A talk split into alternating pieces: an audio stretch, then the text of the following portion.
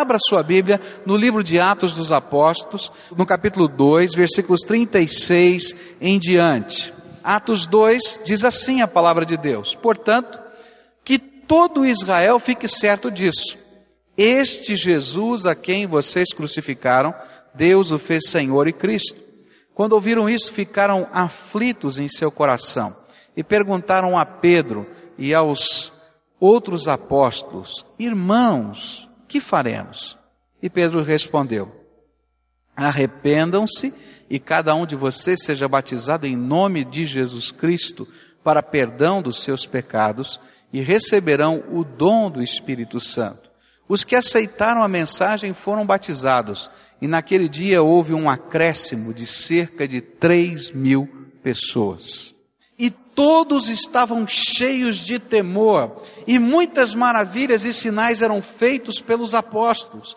E os que criam mantinham-se unidos e tinham tudo em comum, e vendendo as suas propriedades e bens distribuíam a cada um conforme a sua necessidade. E todos os dias continuavam a reunir-se no pátio do templo, partiam o pão em suas casas e juntos participavam das refeições com alegria e sinceridade de coração, louvando a Deus e tendo a simpatia de todo o povo e o Senhor lhes acrescentava diariamente os que iam sendo salvos. Segunda atitude que caracteriza o pertencer à família de Deus, o vivenciar da comunhão, é o prazer que o membro desta família tem de compartilhar.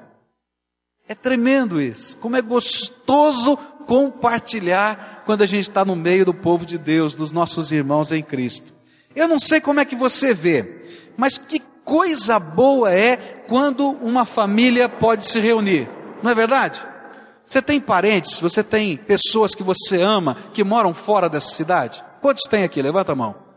Ah, quase todo mundo tem, né? Como é que você se sente quando essas pessoas que você ama, que você tem uma afinidade profunda, chegam na sua casa para visitá-lo? Como é que você se sente? Não é gostoso? Não é bom? E quando você pode estar na casa dessa gente? Não é gostoso também? Recentemente, há uns meses atrás, eu estive na casa da minha irmã lá em São Paulo. Ela mora num apartamento pequeno, são dois quartos naquele apartamento, mas a minha irmã nos recebeu com um carinho tremendo.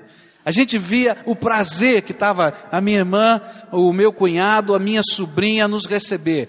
Preparar o quarto do casal para a gente dormir. A gente ficava até sem graça. Mas a gente vai dormir aqui, vou tirar você do lugar. Não, aqui. E na hora da comida, o prazer que eles tinham de compartilhar tudo que tinham. Ela trabalhava de manhã, durante boa parte do dia, e então ela se preocupava em dizer várias vezes: olha, você vai na geladeira, pega o que você quiser, ou você fica à vontade aqui. O carro deles, eles compartilharam o carro deles, eles não sabiam o que fazer com a gente.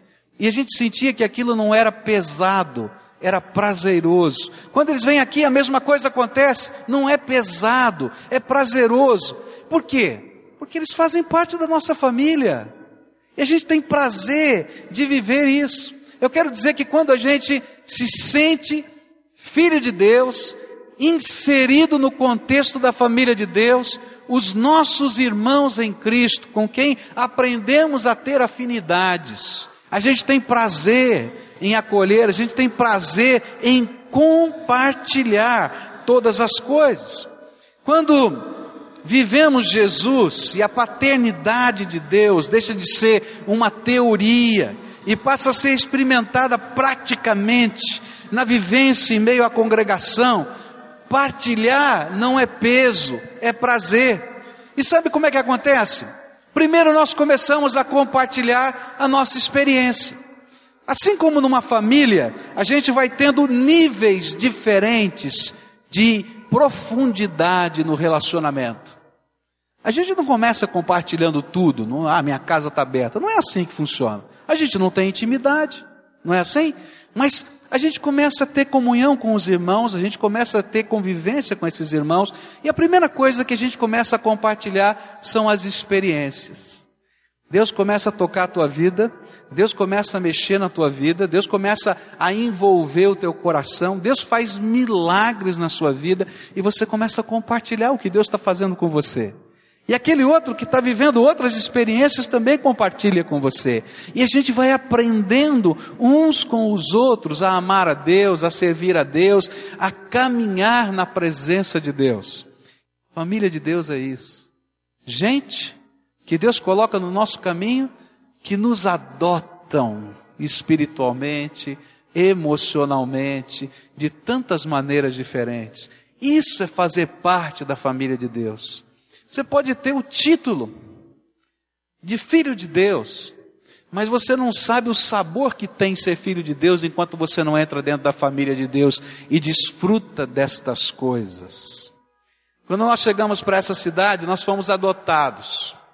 Quando eu saí de São Paulo, me disseram assim: Ih, você vai para Curitiba? Não vai para lá, não, vai sofrer demais. Aquele povo é frio Aquele povo não gosta, não faz relacionamentos profundos, você vai sofrer demais, não vai dar certo. Olha, eu quero dizer que é tudo mentira, viu? Porque quando a gente está dentro da família de Deus, a gente é adotado por esse povo maravilhoso que está aqui. A gente tem pai, a gente tem mãe aqui, a gente tem avô, a gente tem irmão, a gente tem gente que divide tudo com a gente. É bênção de Deus fazer parte da família dele. Quero dizer, que é assim que funciona. Primeiro, a gente aprende a compartilhar, e é isso que a Bíblia diz. Olha só o que a Bíblia diz em Provérbios 27, 17. As pessoas aprendem umas com as outras, assim como o ferro afia o próprio ferro. Deus vai colocar gente, se você fazer parte dessa comunidade, fazer parte desse povo, dessa comunidade local, que é a expressão visível de uma família muito maior que a família de Deus. Eu quero dizer para você que você vai aprender com o seu irmão. E gente, como a gente pode aprender? Como a gente pode aprender com as pessoas? Como elas têm tanto para nos ensinar? Eu quero dizer para você de umas coisas que Deus está fazendo aqui. Porque à medida que a gente vai crescendo nessa intimidade, a gente não apenas compartilha experiência, mas a gente começa a compartilhar coisas valores, a casa da gente. E é assim que a gente vai aprendendo a ser família. Um dos momentos mais maravilhosos para mim, na minha vida, de sentimento de família na carne, foi quando a mamãe ficou muito ruim. Ela tem uma doença psiquiátrica, ela ficou muito ruim, ela precisou ser internada num hospital psiquiátrico. E o meu tio, irmão dela, que morava a trezentos e tantos quilômetros da onde eu morava, me pediu que eu fosse até a cidade dele e levasse a mamãe junto. E lá ele providenciou o internamento. Eu me lembro que eu fui lá para assinar os documentos do internamento, porque eu era responsável pela mamãe. E quando eu peguei aquela caneta, eu estava com o meu coração tão dividido: vou internar minha mãe, o que, que eu vou fazer? Minha, minha alma estava pesada, eu não tinha dinheiro para pagar o internamento, eu não tinha, eu estava com medo de tantas coisas. Daí o meu tio me deu um encontro assim de ombro, me empurrou para o lado do balcão, pegou a caneta da minha mão, assinou, cuidou de todos aqueles detalhes, cuidou da minha mãe na sua casa 45 dias depois que ela saiu do internamento. E sabe o que eu senti? Eu não estou sozinho, eu tenho uma família a gente compartilha os problemas, a gente chora uns pelos outros, a gente luta uns pelos outros. Uma das coisas bonitas que acontece, porque não é um ministério formal da igreja, mas eu vibro, quando eu vejo isso eu acho tão bonito, é quando tem alguma situação de enfermidade, Vários irmãos aqui da nossa igreja e irmãs, elas se dispõem a ir na casa dessa pessoa que está internado no hospital, cuidar daquela casa, vão ali naquele hospital, ficar com aquele doente, fazem plantão para que a família possa descansar, isso voluntariamente. Sabe por quê? Porque nós somos família de Deus. Tem algo que nos une, tremendo, é o amor de Jesus derramado por nós. Olha só o que a Bíblia diz, Atos 2, versículo 45. Era tão sério isso lá na igreja de Jerusalém, que a Bíblia diz assim: vendendo suas propriedades e bens, distribuíam a cada um conforme as suas necessidades. Atos 4, versículos 32, 33, 34 e 35. Da multidão dos que creram, uma era a mente e um o coração. Ninguém considerava unicamente sua coisa alguma que possuísse, mas compartilhavam tudo o que tinham. Com grande poder, os apóstolos continuavam a testemunhar da ressurreição do Senhor Jesus, e grandiosa graça estava sobre todos eles. Não havia pessoas necessitadas entre eles, pois os que possuíam terras ou casas as vendiam, traziam o dinheiro da venda e o colocavam aos pés dos apóstolos, que o distribuíam segundo a necessidade de cada um. Isso é igreja. Aí quando tem as lutas, né? As dificuldades, a gente vai e cuida uns dos outros, porque somos família de Deus. Tem defeito? Tem. Tem alguma família perfeita na terra?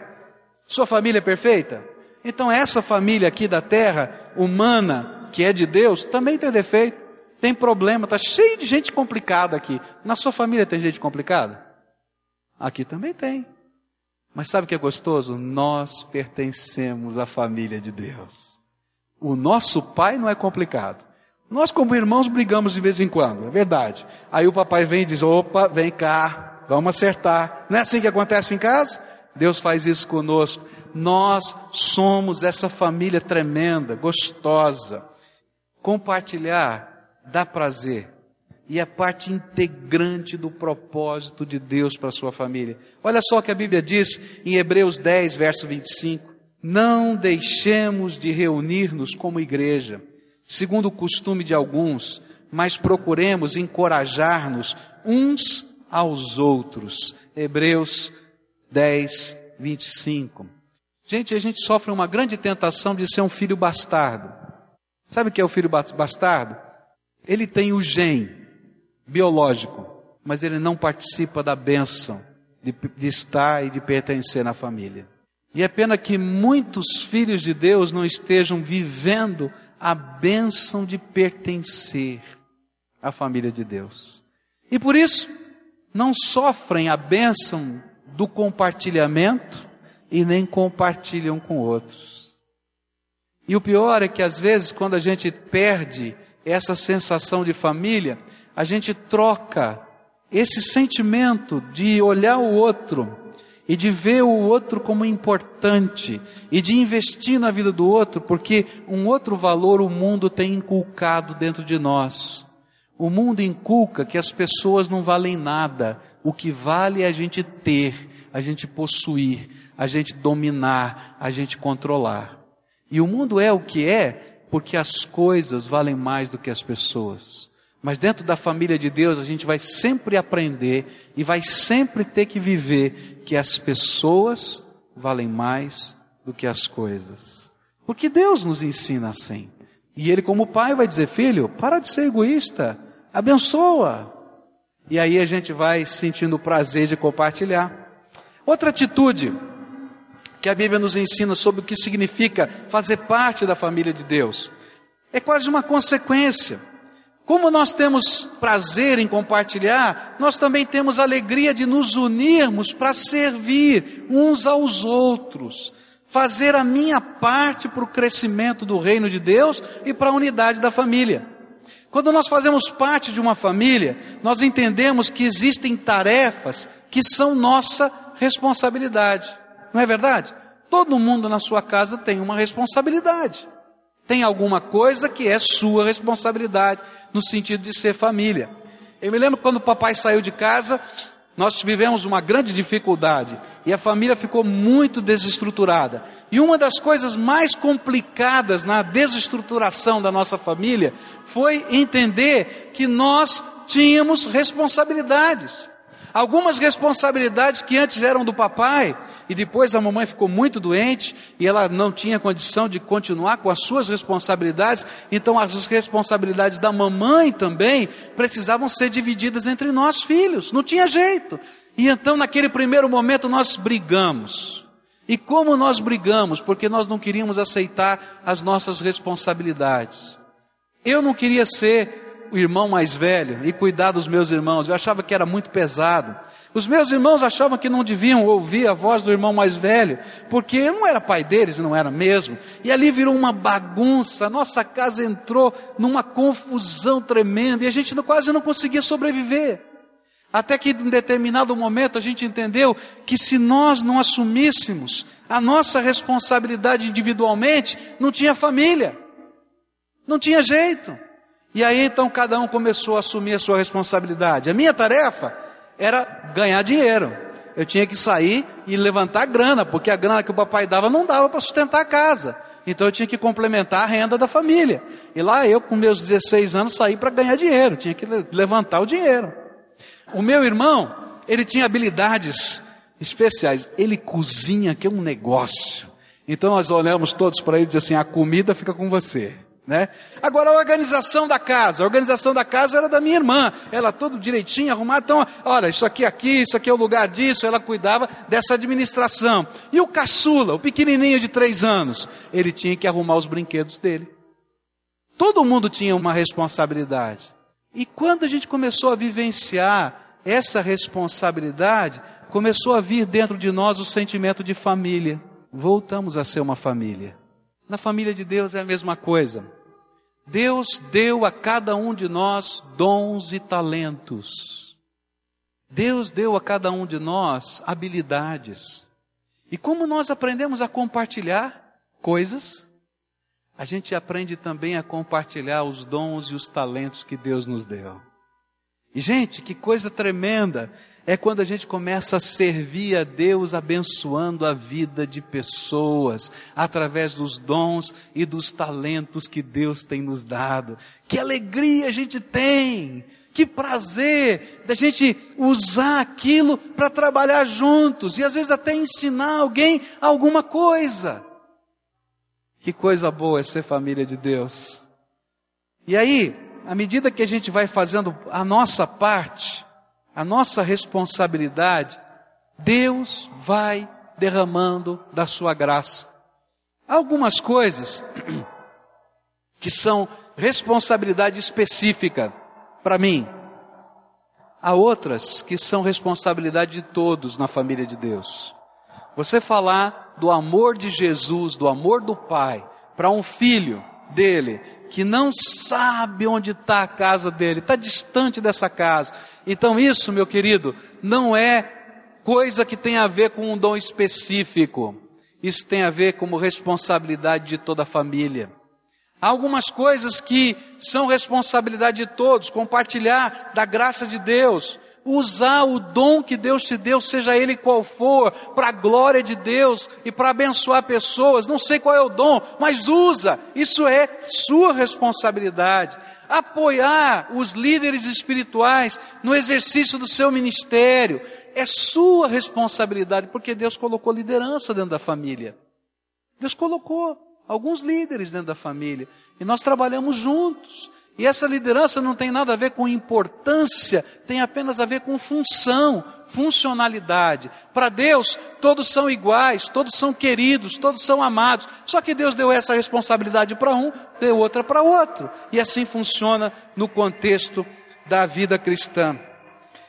A grande lição é que precisamos fazer a nossa parte em meio à família de Deus. E a Bíblia diz em 1 Coríntios, capítulo 3, versículo 9, porque nós somos companheiros de trabalho no serviço de Deus. E lá em Efésios 4,16, o corpo todo está ajustado perfeitamente. À medida que cada parte realiza o seu trabalho, ela coopera para o crescimento das outras partes, para que todo o corpo esteja saudável, crescendo e cheio de amor. Isso é ser família de Deus. Por isso, se eu pudesse resumir tudo isso sobre a família de Deus, eu quero dizer para você que ser parte da família de Deus significa manifestar o amor que aprendemos do Pai. Primeiro é o amor do Pai que nos atrai. Nós somos os filhos desgarrados. Esses meninos que nós queremos trabalhar como igreja de rua, somos nós. A maioria deles tem família. Sabia disso? Só que era tão insuportável viver nessa família que eles abandonaram sua família. E de alguma maneira, atitudes de rebeldia foram crescendo. E mesmo que eles quisessem voltar para uma família ajustada, eles não saberiam como. Eles precisam ser trabalhados. Na nossa vida é assim. De alguma maneira, esse sentimento de rebeldia nos afastou de Deus. E é o amor do Pai que nos constrange e diz: Filho, Não dá para continuar assim. Vem para cá. Vem para perto. Deixa eu te abraçar. Deixa eu te acolher. E aí a gente se sente primeiro acolhido. E como um menino daquele de rua, que tem dificuldade em assumir responsabilidades, e essa é uma das grandes dificuldades para você trabalhar a volta dele para a família, porque ele não aceita responsabilidade, ele acha que é dono do nariz, que pode fazer tudo o que ele quiser, na hora que ele quiser, do jeito que ele quiser. Nós somos assim. Nem Deus manda na tua vida. Você não deixa. Aí você vai vivendo a sua vida do teu jeito, da tua maneira, dando cabeçada, batendo a cabeça aqui e acolá. Até que um dia que a graça de Deus vem e te quebranta. E você se sente necessitado de ser abraçado por essa graça. E aí você se rende. E você aceita os métodos de Deus. Sabe por que o batismo é tão importante? É porque é um sinal de rendição. Eu digo, Senhor, vai ser do teu jeito. Tá bom, Senhor, é isso? Então é isso. Faço parte da tua família, então tá bom.